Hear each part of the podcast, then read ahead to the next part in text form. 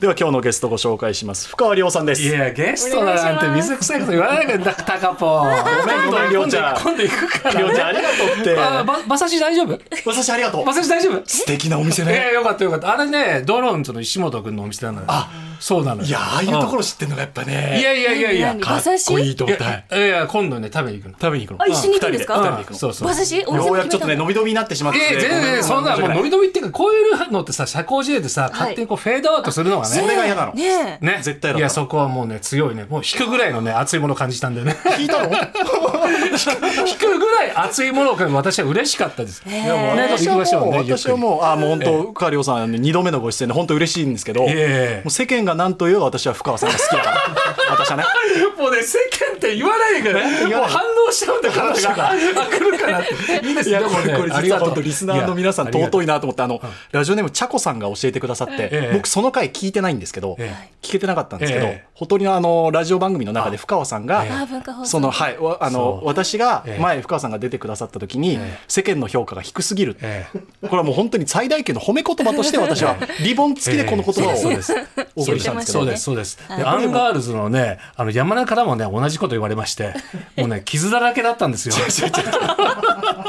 ええええでもね、あの全然いいんですよ。で、あの世間が何と言おうとね、深川さんを応援してますみたいなのがね、私の一番の治療薬になりました。 はい、もうおろ私にとってはおろないみたいなものなんでチームされてればいいです けどねただこう 塩塗いりった込んで話はるね今度ね馬刺し食べながらねお話ししますんでいやそう本当にどうぞ本当にあれはいやもう嬉しい期待して本当に嬉しいんですよ。あえりーがいとやそうなんだよ。フカポンって言ってくださいよ、タカポン、フカポンで。フカポンえーフカポンえーえーありがとうございます、本当に。いやありがとうございます本当にえーなんか旅のお話してるんですよね。そうなんですよ。だからええ今日そうなんですよ。いやだからその嬉しいですよ一生に一度は行きたいあの場所っていうテーマで、えーあの今日はメッセージテーマでメッ私セーね、ジして実はね、あの、結構一人旅が好きで、最初にね、二十歳の時かな、海外のあのカリフォルニアの方に、一人で、一人で、かっえーこいいじゃあもともと一人旅がお好きなんだ。かね好きみたいで、でその時もねあんまりこうハイライトな場所を選ばずにおーなんとなくそのアムトラックとかグレーハウンドっていう向こうのこのインフラにのっとってですねなんか当てのない旅みたいなのをしていたんでえすそれは日本で宿決めてですよねさすがに。宿だ決めけずは決めてたかなでもあとも基本自由で特に。でもともとあのママさんパパスの「夢のカリフォルニア」っていうあの曲が好きでカリフォルニアの空をこの自分の目で見たいなって空を掴んでみたいなってあれ少し少し笑って変な笑い方してる変な笑い方してません動 機がかっこつけどこがえタカポいいのかっこつけて思いましたそういう格好空を掴むでもそ れありませんそういうきっかけはあるんじゃない？そうなんか自分であだからそどれここそにね行こうかなって考えた時にああのドラマのあそうそうそのうワンシーンとかやっぱりそういうーなあロなマいンチックでいいですねえ田中さんない？私はもうブロードウェイ見に行きたいからニューヨークお前の方がかっこつけなてんるだそれ。お前の方がかっなんこつでけてるだろ左斜め上見てんだよ。あの宿も決めいやずに行もきまちしたろけんど、ね、あの目的はね、様々でいいと思うんですけど、でもそういう思いで一人で、あの、降り立ったカリフォルニア、あのなんかね、ワクワク感はたまらなかったですね。あの、アメリカン航空っていうんですか、もう銀色の、もう銀ギラ銀の、あの、飛行機がいっぱいドーンと並んでて、で、当時二十歳だったんですけど、正直ね、初めて向こうの空港に降り立った時の感想、本当に外国人ばっかり なんだっていう。なるほど。みんな英語し喋って、これ今だったらね、そん今はねそうですねでしょ、日本はあねの時はそれぐらいそのアメリカに一人で降り立つっていうのはかなりこう貴重な瞬間だいや、っあたと勇気いったと思う。え、二十歳の時はもう売れてらっしえっ、とねこの門を叩く前に行っとこうみあ叩くたい前なですか直前ですね確か、えー T シャツ1枚でね行った記憶がありますけど、ゃる。お恥ずかしながら、ええ私、一人旅が全然できない人生で、え今年実は初めて一人旅をしたぐらいの人間なんーですどよ。ちらですか新潟行ったんですけど、休暇で、ええまあ、夏休みずっと取れてなくて、ええ有給休暇で今年、で、周りとも時間が合わなかったんで、初めての一人旅行ってみようと思って。なぜ新潟に新潟はあの実はラジオ番組で雪合戦大会でちょっとお世話になったきっかけもあって、ええだからもう一回行きたいなっえていう思いもあって新潟にしたんですけど、えでそれまで一人旅って寂しいなってずっと思ってたんですどっか、ええだから行けなかったんですけど、でもいざ行ってみるといいもんもうねやっぱりみんなで行くワイワイやる旅もいいそけうそどれは一それ人ででいい行くとやっぱりね吸収度がやっぱ半端ないというかいろんなものがガシガシ入ってくるアんンでテナ張ってますね、えなんか友達についてこうとかってなっちゃうので友そう達ですね。うんそうなんですよでもに一人で新潟いいですねそうなんですで今行くとやっぱりもう日本酒日本酒新潟日本酒飲みたい日本酒それであの食べ物とお酒のイメージで言ったら、ええまさかの温泉っていうキーワードがあって、ええあそこって温泉街が本当に車で45分ぐらい行くと新しいところで泉質が違うので、ええずーっと入ってられるんですよ。ああいいですそういう発見とかもあって秋田にとんぶりのなんかあの応援であの収穫に行ったりとかで行って秋田も一人で行ったんですけどやっぱもういいですよ秋田も米どころは一人旅か大あ歓迎ですよね確かにそうかそうあそうかもしれないそう酒酒がのね酒が待っててくれんのよ結 局日本酒が。るんですかな人じゃないんさだっ。きから空つかぶとかなんかな でもそれ感じましいやた感じましたやっぱり俺には酒があるみたいななるほどそういうのでももちろんねわーそこにはやっぱ周りに人がいて、はいえ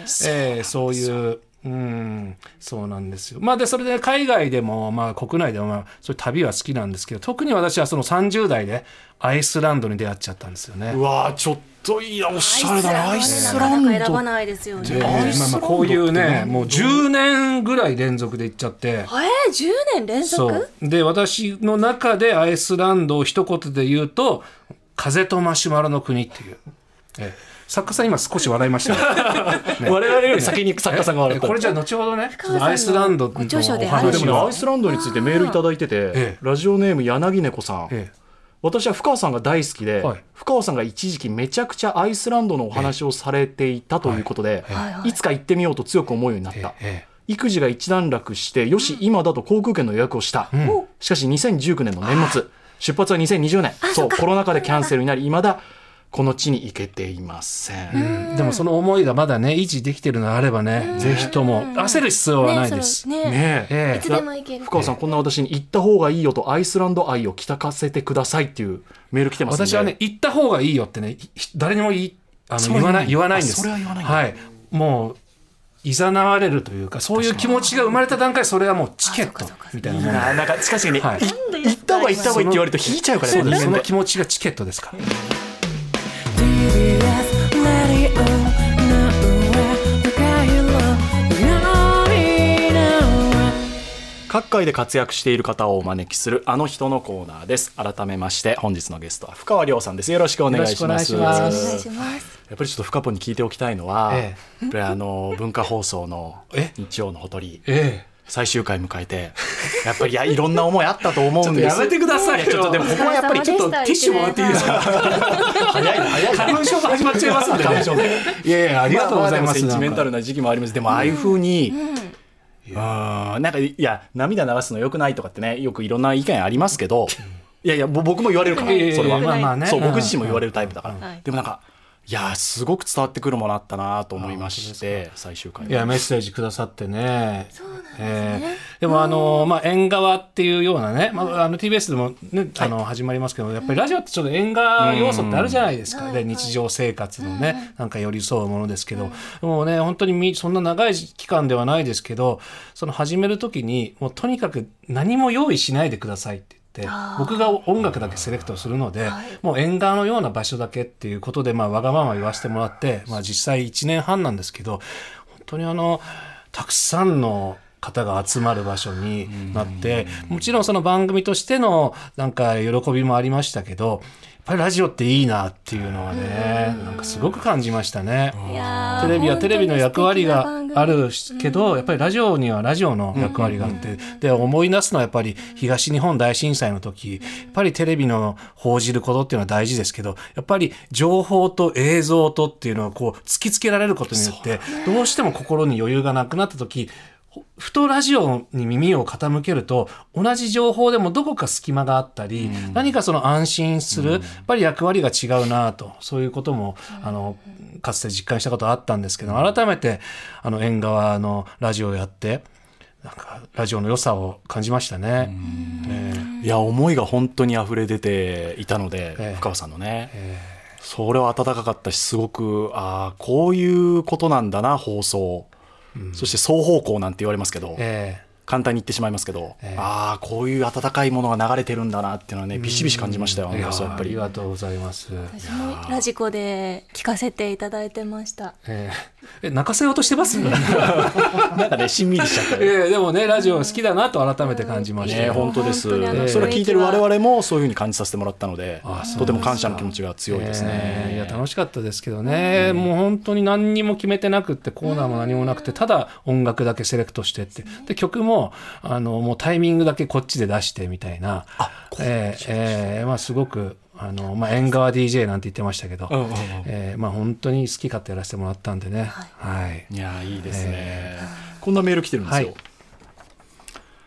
ラジオネームメンクイズカロックさんからですはい腑に落ちないことを略して腑に落ちの神である深川さんに質問です、はいラジオに出演することで何か腑に落ちないことがありましたら教えてくださいあのー今日なんかもそうなんですけど、なんかは、出番がちょっと早まったんで、もうちょい早めに来てくださいって言われて、別に構わないですけど、それ言われる割には、打ち合わせ5秒で終わるって いう。いやスタッフ安心したいんです安心したいいやもうね、だいぶ慣れてはいるんですけど、お前もかと、やっぱりお前もか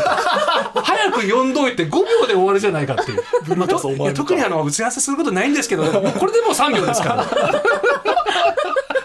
だったら早く読めなと、まあまあでもねやっぱりそのあのこれまあよし悪しだと思うんですけどね、こう事前にあのたっぷり待っちゃうとなんかその気持ちがこう波があるのでふらっと入るようなあの感覚もいいななんて思いますけどまあまあこれはタイプによりますでしょうねかもしれないですねちゃんと準備したいタイプ早めに入りたいタイプと、えええ深川さんどどどっちなんですかあ、えっ、と気ねになる。早めに入ったとしても誰とも会話したくないタイプです。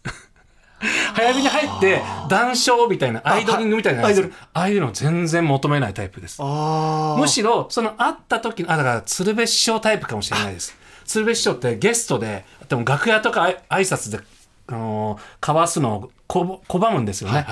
その時にあった、なんかそのバイブスみたいなのを大事にするタイプなんで、出たとこ勝負。で、打ち合わせしたところで叩き出す平均点もあるけど、はい打ち合わせせずに行って、もう三振でもホームランでもどっちでもいいっていう。わかるで、ラジオはそれを許容できると思うんですよ。三振もホームランも。はい。はいその打ち合わせによる平均点は、ラジオは僕は番組にもよりますけど、あまりそれほど重要ではないかなとは考えるタイプなんで。田中さんどっちですか私も深川さんになりたい。な思ってます。はい。入念に準備してきちゃうんですよ。メモとか書いはいたはいりはい。でも、その場のこう、スパークっていうんですかあ一瞬のこのきらめきが、ラジオはいいなって思ってーでるんもで、あの準備自体はね、悪くないですよそうなねんでですよもその鶴瓶師匠なんかはその準備したものを一回捨てろって言うんですよ捨てるんですかでねやっぱり人のこの人生の中でやっぱり何かを捨てるっていうのはねやっぱり大事な局面なんですよね。で記憶なんかもそうじゃないですか一生懸命こう英単語とかすり込んでもやっぱり一回忘れる行為はいまあ、睡眠なんていうのはそういうのにねそうか該当するかもしれないですけど、そうか一回手放してってこれに固執しちゃうと、やっぱり、あのーあまりいいことなかったりするから、このこの場の流れに乗れないでその何ペライチ進行ばっかり気ペにしラてイチサーフィンが一番楽しくないんですよ。ペライチサーフィンしがちです よね。まあ、あのしちゃい職業柄やっぱアナウンサー界隈はやっぱり準備準備準備なので、ええええそこから捨てる作業が次の段階に入りますねしやっぱかりもさアナウンサーさんなんてさ与えられたものを読むってわけじゃないですか。そうですねだから井上さんにしてもそうですけどこういうラジオってある種対極なことをそうなんです求められやることになるからまああのラジオ好きだからね多分それがいいんでしょうけどモードが全然違いますよね。戻っちゃいますねですよやっぱりそれを求めてましたし面白いですし、ええ今の深川さんの話を伺って思ったのはアナウンサーの石井亮次さんっているんですよ、はいはいは今いフリーになられた、はいあの人やっぱり関関西と関東のテレビラジオの向き方がまた違うなと思って、やっぱり関西の方ってずーっと喋ってるんですよねオンエア関係なく、だから石井さんもずーっと喋ってるんですけど、私も深川さんに近いので、ええ別にあんまりアイドリングトークなくドーンでやってみたいんですよ、だから今日のこの問いに対してどうしますかとかっていうのをオンエア前に全く知りたくないんです、これ「N スタ」でもそうです、ホランさんともそうだし、おうで行ってみてドンでやってあすげえ失敗したもう嬉しくなる、なれるんで、で石井さんとかでも全然違うタイプだなって思います、うんえーだからもちろ面白んいんねですよこれ事故っちゃうこともあるかもしれないけど頻発は良くないけど、うんでもねやっぱりね特にこういう生放送ってバイブスが大事だと思うんですよ。だやっぱ DJ なんですよね深川さんってでもね DJ に限らずやっぱりそこら辺の空気感ってで途端に例えばなんか自然な流れで会話してたのに話してる時にそれにまつわる写真なり何かが出た途端私は冷めてしまうタイプなんですよ。えこれって自然なキャッチボールで生まれた会話のようで、事前もうその画像が用意されてるってことはそういうことか何ここに向かってトークしてたのって私はそっかそっか何か大事なものを失っているなって思っちゃうんですよ。はいはいはいでこれはもうあくまで好みなうのん、テで、レビとかねありますもんねだからでもそれは段取りとしてアナウンサーとしては仕方ないので僕は写真をもともとあるっていう体で進めていきますそういう時は。例えば中継の振りとかもそうなんです、これ細かい話になってきたな 中継の振りで「今日どこ行ってますか?」って絶対僕口にしないですはいスタッフはそれを言い合わせたがるんですでもこっちは打ち合わせ完璧にやってるから、そんなの知ってるのは当たり前だから、その振りは絶対しないはあ、それで言うカンと、ペ全部無視します自分はなんとなく分かっていても、一応私はお茶の間に合わせたいから、今日はどちらにいるんでしょう、何々さんっていうタイプです。それが強いんです。でも僕アナウンサーだから知らないはずないし、知らないのを知らないふりをしているのが気持ち悪くいくなるので、だあーから知ってますって言って、だから中継の原稿とかでも、えっと報道だと結構問い答え問い答えになってるんですけど。問いにしないですね。クエスチョンマークで言わないです。何々について情報が言ってたら教えてください。情報が言ってるのは知ってるかいいら。話で、井上さん、ここんな話でいいのかれ、馬な。刺し屋で話しませんか馬刺しですねこれダメだなこすいません聞いてる人、これ。旅の話だでもね旅の話でもねきっとね、このラジオ聞いてくれてる人はね、分かってくれると思分かっう。てくれると思いますでも、その気持ち悪さはね、私大事だと思うんですそうよ。なんです。この違和感に気づけて、でも違和感ってあった方がいいと思うんです。ええええ全部そぎ落としちゃ絶対ダメなんです。テレビもラジオも。メモに関してはどうですか深川いさんやいやメモはあってもいいと思います。までもメモは本番の前に一回捨てる、捨て気た方が持いいち的に捨てるっていう。気持ちで捨てるうんメモよりもその時の流れの方が流大事だったりする。ちょっと今メモを確認してい いですか。ちょっと今のほら流れでほら合ってることか確認したいんでほらほら今何ページですか。ほらほらいやでもほ旅の話もねしたいんですそうよ。だから旅の話でごめんなさい、じゃあ戻しましょう、はいえっとリスナーさんからメッセージいただいております、わらび餅のきなこさんです、はい深川さんこんにちはこんにちは私の一生に一度は行きたい、はいあの場所は、えこの方ね福井県を選ばれましたもういいな。お寺の五誕生寺通称猫寺です境内にはさまざまな理由で保護された猫が16匹1匹1匹に名前もついていて愛情たっぷりの日々を過ごしている、スマホを置いてただただぼーっと眺めていたいですえ今なんておっしゃいました最後。スマホ？スマホは置いてちょっと待っていやだからさ、だからさ、いやだから私ね、私あのスマホを置いて旅したらっていう書籍がこれ逆に出しにくくなっちゃいました。今の流れからするといですからね台私がそのメール用意した感じわらび餅のきなこさんすいませんりょうさんかなんかね気を使って多分セレクトでねプライオリティをまあまずいいパス北です陸日本には北陸というもうね北陸新幹線も出てますよ、えー本当にそいい場所こ私ね、ほんま新潟、まあ、お北陸福井とか富山とかあそこら辺のその多幸感というかね食べ物もお酒もそうですけどで,、やっぱりあの回転寿司なんか行っても全然クオリティが違う。あ安くてこのクオリティなんだあ、っていうそうか地場のお魚で食べる、うんたまたまそこがなのかわからないですけどちょっと時間の都合であの北陸に泊まったにもかかわらずコンビニであのどん食事をとるっていうどっかお店に行けないくってあー少し自分の中で妥協感があったんですはいねでもそのコンビニで買ったお蕎麦が激うまだったんですよ、コンビニのそば えーだからやっぱりお水が違うからか、えーだからばでも場所によってコーラも味違うって言いますからね、言います聞いたことあえる、ー工場が違うとでもあれはあそうなんだ工場が違うからなんですかなんかその自分の気持ちが変わるからなのかなと思って聞いてたんですかけどもしれないですけど工場なんですかそうなんだでもその時コンビニで食べたお蕎麦本当に美味しかったですね。面白いあるのかなえーでもいずれにしても北陸はもういいですよ。いいですねえーわかるなでまたね少しやっぱ日本海のねななんかね空気が漂ってるのはそうあの海でも全然太平洋を見てるのと全然違う日本海を見るのって、やっぱ行ってみると全然違いますよね、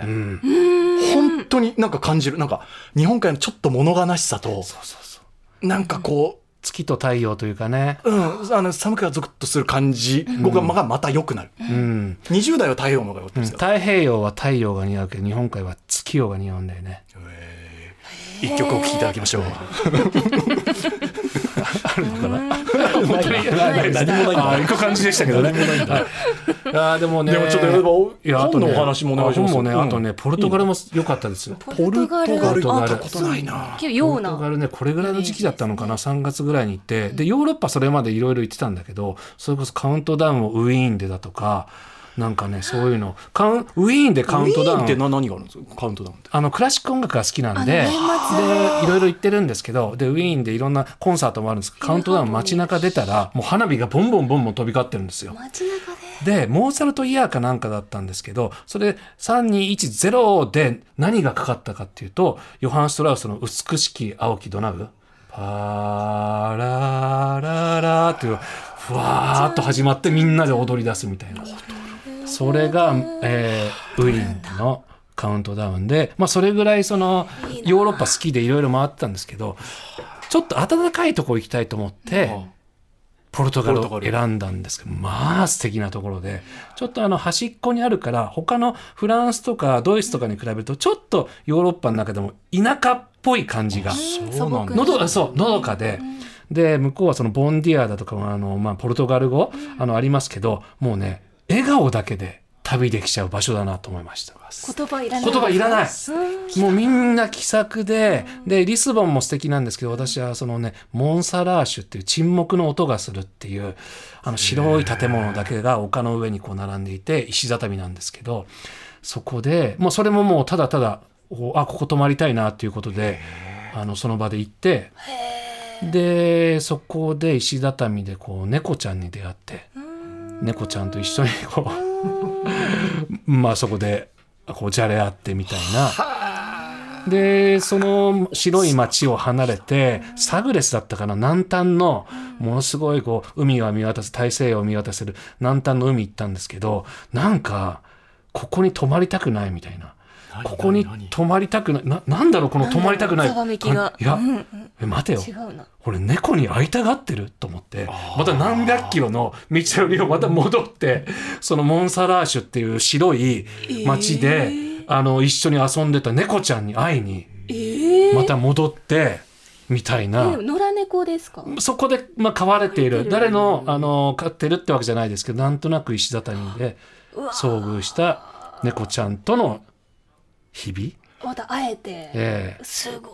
それ本に書いてらっしゃいましたあそうですそうですそうだあ。いや、僕今、今、う伺ってて、でも、ごめんなさいね。本当正直言うと、若林さんの本ああにもなんか近い描写あったなあとそう思でっすて。か僕はあのポルトガルのそのモンサラーシュといおう母、ええそうそうです今がした、そうだ、書かれてらっしゃいます。そうだ。ええだからそれぐらいなんかそのもうき気持ちにあの委ねるというか特にそういう観光名所には行かずに大人だな。えお父さんどういう時に旅に出るんですか疲れてる時えーでもねアイスランドの時はそれこそも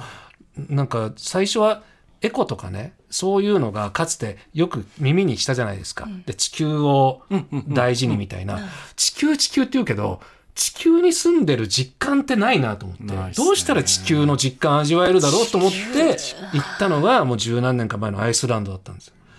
でそこでなんか地球が生きてることを感じられたらみたいなもう間欠泉とかなんかでもその言いますプねレートとか出てるのでやっぱり地球を感じるし同時にやはいはいっぱ地球って生きてるんだなと思ってでそれでなんかそのもう翌年ももう同じとこ行こうみたいな割とその一度気に入るとハマってしまうタイプなんでなんかもう来年も行きたいみたいな感じでいたんですけどなんかだんだんね羊たちに心を奪われ始め3年目ぐらいからもう地球がい生きてるとかもどうでもよくない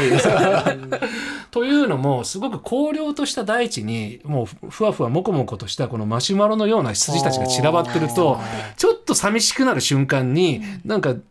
気持ちが和むんですよね。そういう羊たちにこう気持ちが潤っていったえ結果もうなんか羊たちに今度は会いに行く旅になっちゃって目的が変わってるそうなんわでけすですよね。もう途中からもう羊に会いに行くっていうので、なんか羊とか猫とかね、人間との触れ合いというよりかあ人動間物と会うっていうところが田中さんありがとうござい ます人間と触れ合ってきたのがこの前別にパス出したわけではない 昨年ごめんなさいねごめんなさいねお前が不自然感出してた の違和感しかない田中さんからいただいた台本通り読みました。ごめんなさい。そういう意味ではね、あのポルトもちろん人とも接しているんですが、あの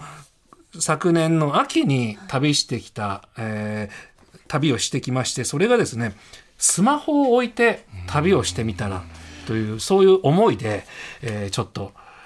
あの出発しまして、で岐阜県の方行ったんですけど。で、そこにちょっと自分の中で気になっているものがあったので、そこで岐阜県の美濃だとか郡上八幡だとか、そこら辺の、えー旅をですね、いわゆる、その一般、スタンダードな旅をスマホを持たないと、どんなものに遭遇できるかな。で、普段ね、スマホはわ私は、あの、悪者にししたくないので、うんうんうんうんやっぱり文明、テクノロジーは素晴らしいとは思うんですけど、でも、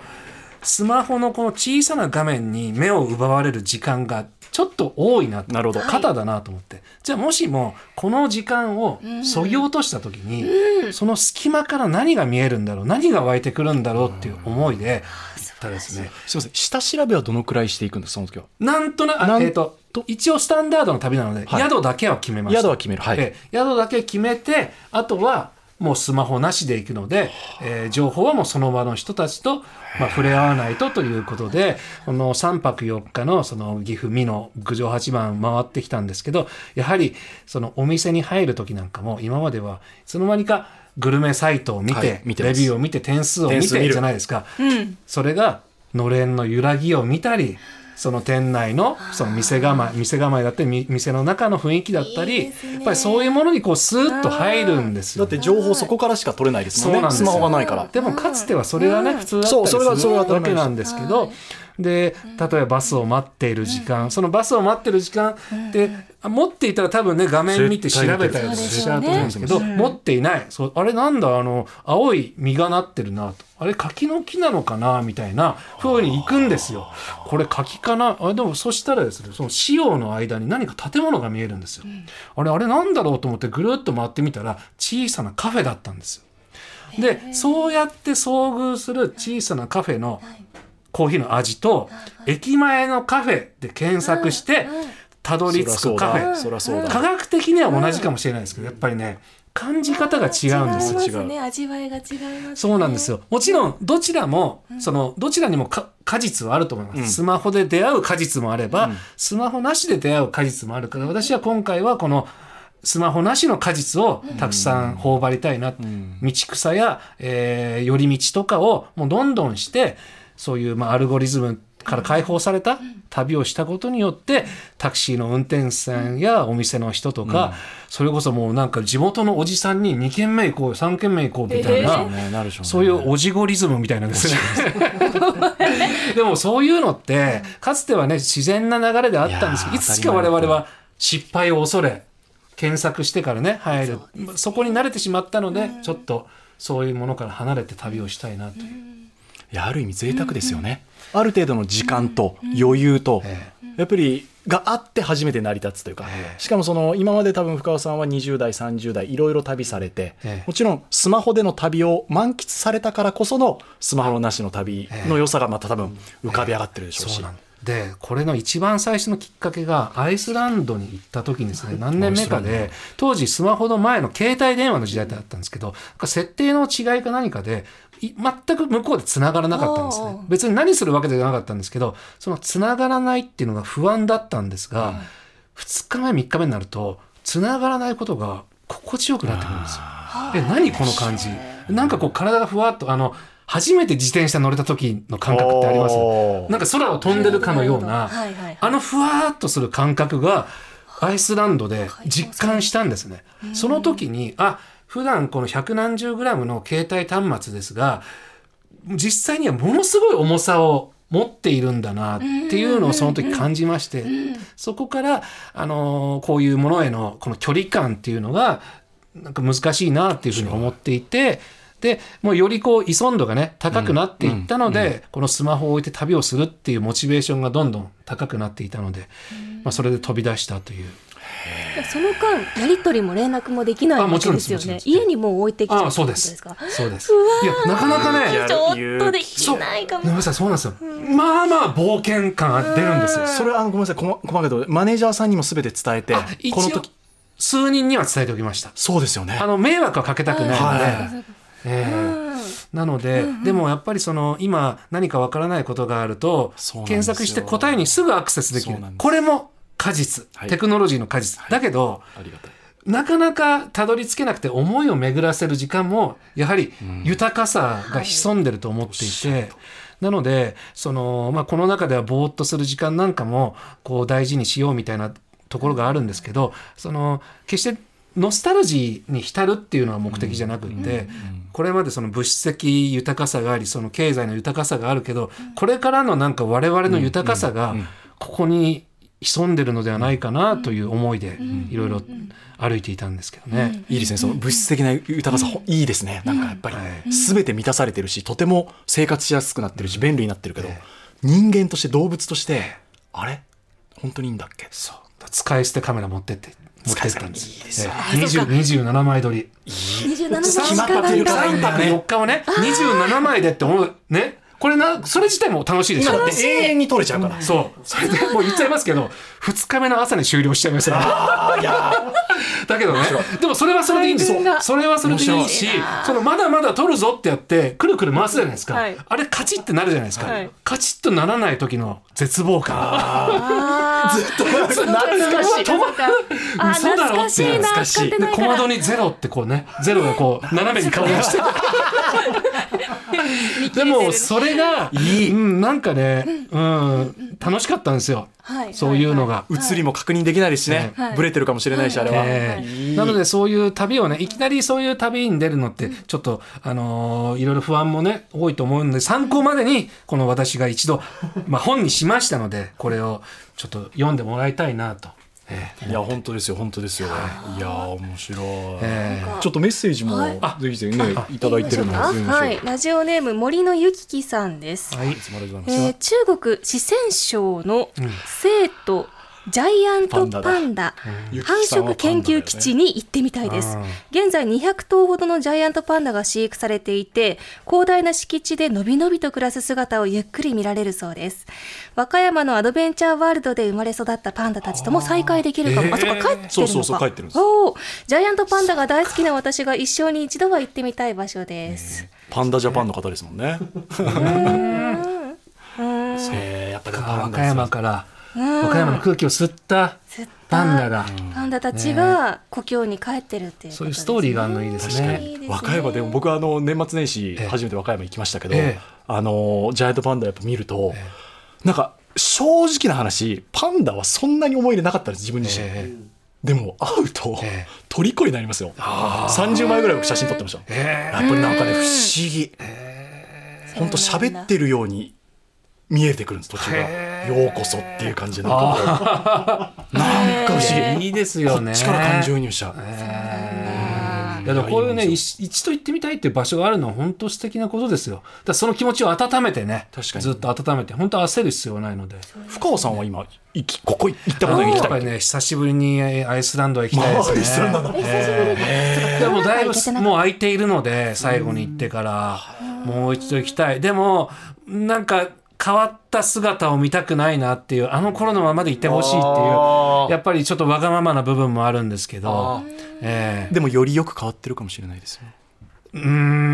んだといいですけどねでも羊たちに会いたいですしええそれこそあのその今回あの昨年の秋に行ったあの岐阜県の美濃とか、この本持ってあのお礼参りにあの行きたいところがありますけどねあいいですねいいですねもちろんお送りはしてますけどね。はい、お会いしたりとか。ええ未開の地でえ行きたいとことあるんですよあああの未開南米あの学生時代フォルクローレとかやるあのラテンアメリカ研究会っていうのやってたのとあとボサノバがすごい好きなんですよだからペルーボリビアやブラジルは一度は行ってみたいなってブラジルでボサノバを聞きたいなとか。ブラジルかブラジル行ったことないな、ねそれえこそあのブラ私は海外行ったのはそのタイミングでしたけどやっぱりねどんな教科書よりもすごく大事なことが詰まってるなと思いましたよ。いいですやねっぱりいろんな価値観に触れるってでしかも日本のことも見えてくるじゃないですわかか。ります。海外の空気をいろんなうん他のく、あの価値観に触れると、あ日本ってこういうことなんだって、より日本日本が伝わってきたりする。本当ですよね、ねえ外に行くからこそ日本の良さ、うん今まで気づかなかったところ足元を見ることができるみたいなところがあると思うんですね、こちらですねラジオネーム咳をしても太りさんからいただきました、はい50代の方ですダム好きな私が一度は行ってみたいのは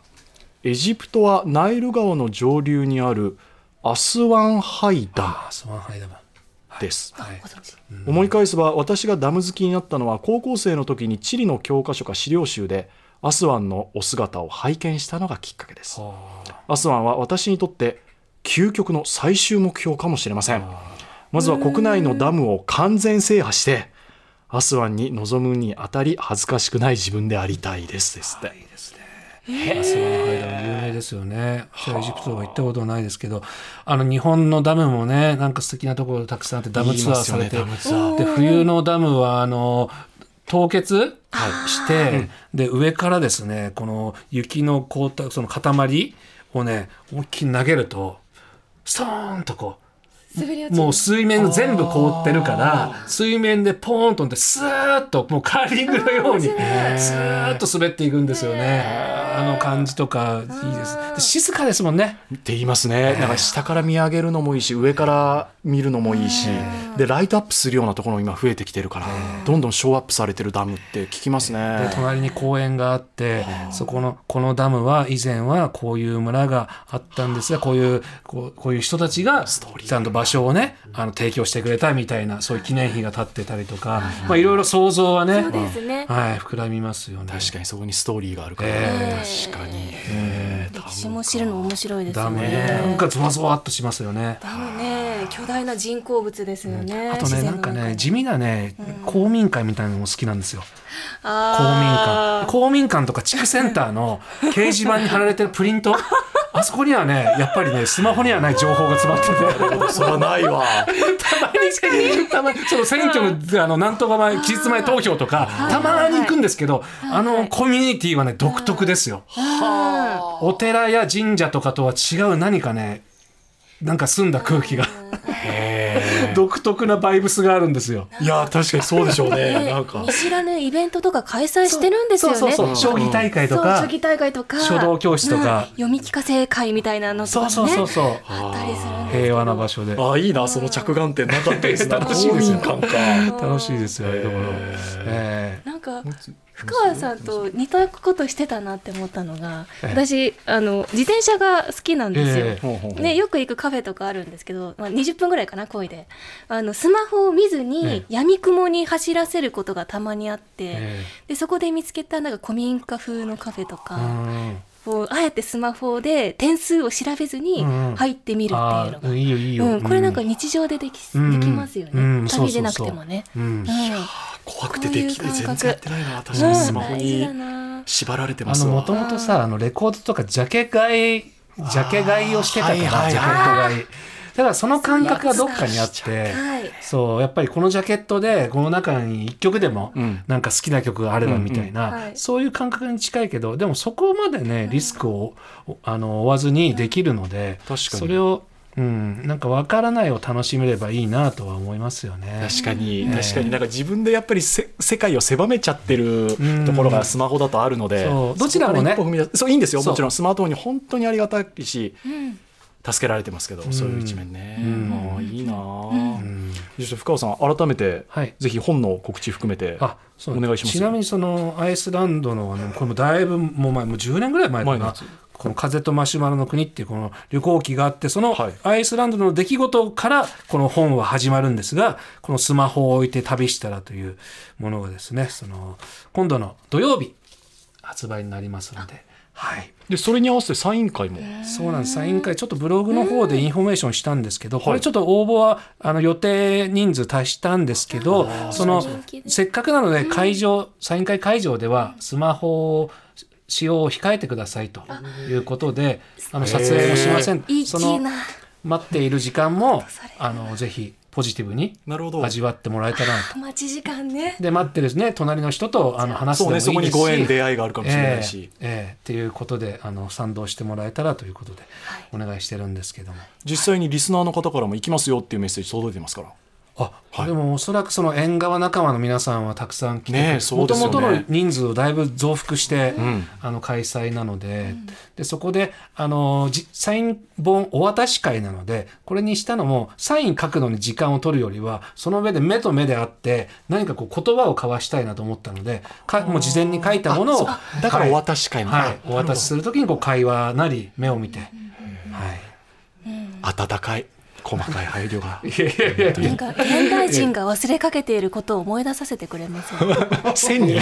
まあそこまで応援されなくね。でもなんか人の豊かさって効率の良さとか、なんかそいやのそそうこだけじゃないはずじゃないですか、絶ほん対とそう。実は面倒くささもいやそうですよね。面倒くささも好きだったりするんだよですね。ね。だから分かりやすさ面倒くさいこって本当にいいのかとかうね、んうんともね、生ねきるって面倒くさいことなんですようね。ん。分かりづらくていいんだっていう